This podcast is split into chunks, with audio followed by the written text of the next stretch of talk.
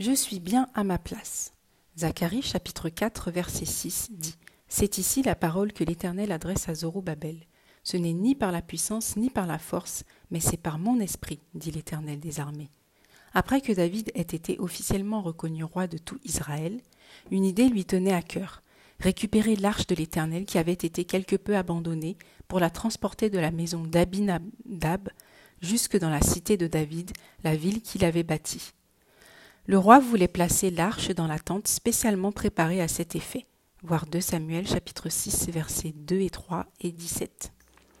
L'arche de l'Éternel avait été placée sur un char neuf et s'était parti pour le voyage au rythme des tambours, cymbales et autres instruments de musique.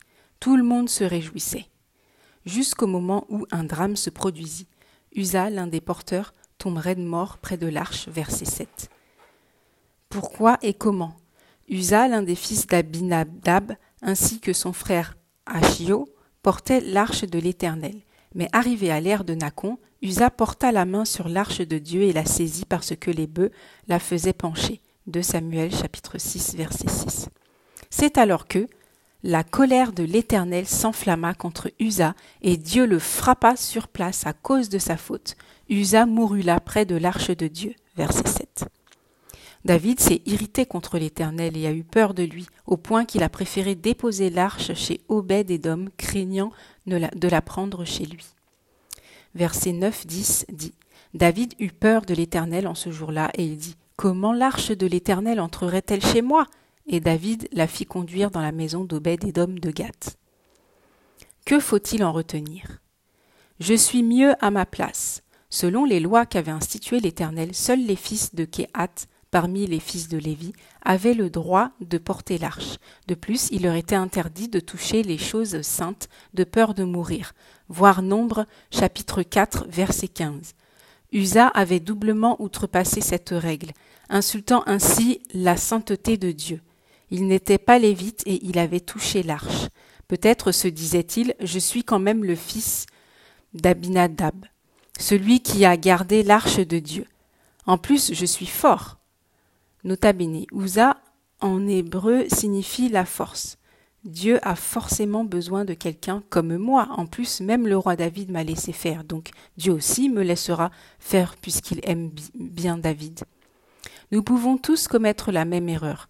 Dieu ne choisit personne en fonction de sa force, mais en fonction de sa grâce, selon son bon vouloir. S'il y a une qualité qui est recommandable pour le servir, c'est au moins l'humilité, et Usa ne l'avait pas eue.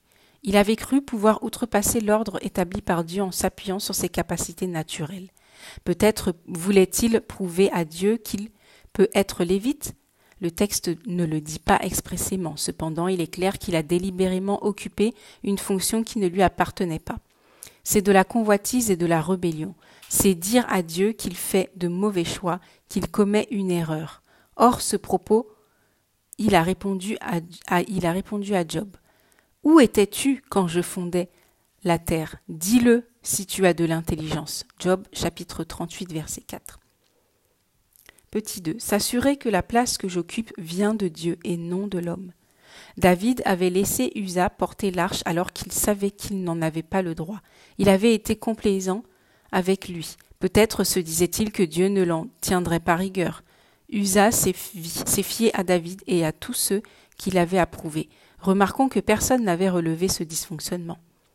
David était pourtant le roi. En frappant Usa devant tous, y compris le roi, Dieu donnait un message fort. Il ne compromet pas sa sainteté sous prétexte que nous avons été approuvés par les hommes, fût-ce par un roi, question de rappeler que tout roi est soumis au roi des rois. Mieux vaut être prudent en rappelant humblement au roi la volonté de Dieu dans telle situation, pour éviter des désagréments dus à un manque de sagesse. Imaginons que nous soyons dans une voiture conduite par notre roi, mais qui va à vive allure, brûlant les feux au risque de faire un accident. Allons-nous nous taire sous prétexte que c'est le roi qui conduit? Qui voudrait mettre sa vie en danger sous prétexte que nous sommes en présence d'un roi lorsque le roi des rois n'est pas d'accord? Pas une personne sage en tout cas. Le roi humain ne peut jamais me protéger du jugement de Dieu lorsque je me détourne de lui. Mieux vaut donc rester à la place qu'il m'a attribuée. Petit 3. Ne va ne pas avoir de Dieu, pardon, ne pas avoir peur de Dieu lorsqu'il a jugé. Après la mort subite d'Usa, David eut peur de rapporter l'arche chez lui.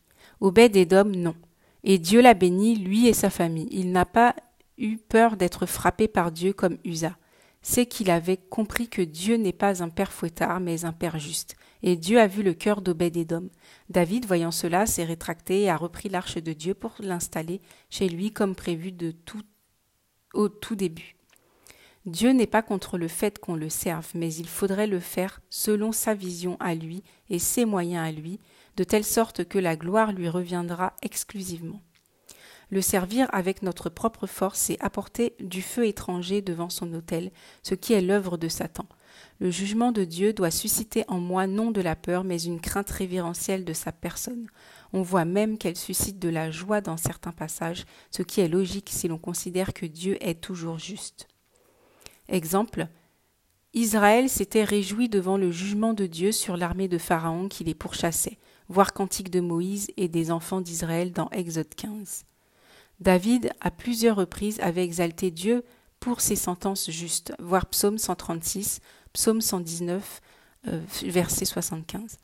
Les anges ont loué Dieu pour ses jugements justes dans le livre d'Apocalypse, alors qu'il déversait ses coupes de colère afin de susciter chez les hommes la repentance.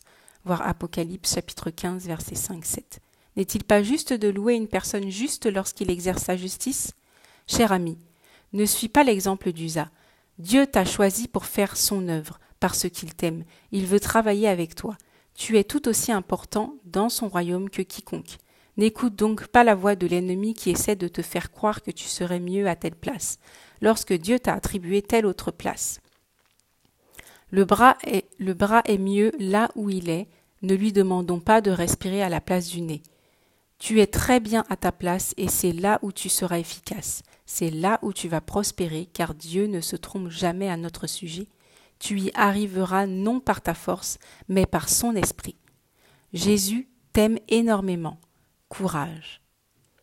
Exhortation du pasteur Estelle Djengue le 20 janvier 2020. À la lecture, c'était Marinella, votre sœur en Christ. Merci d'avoir écouté.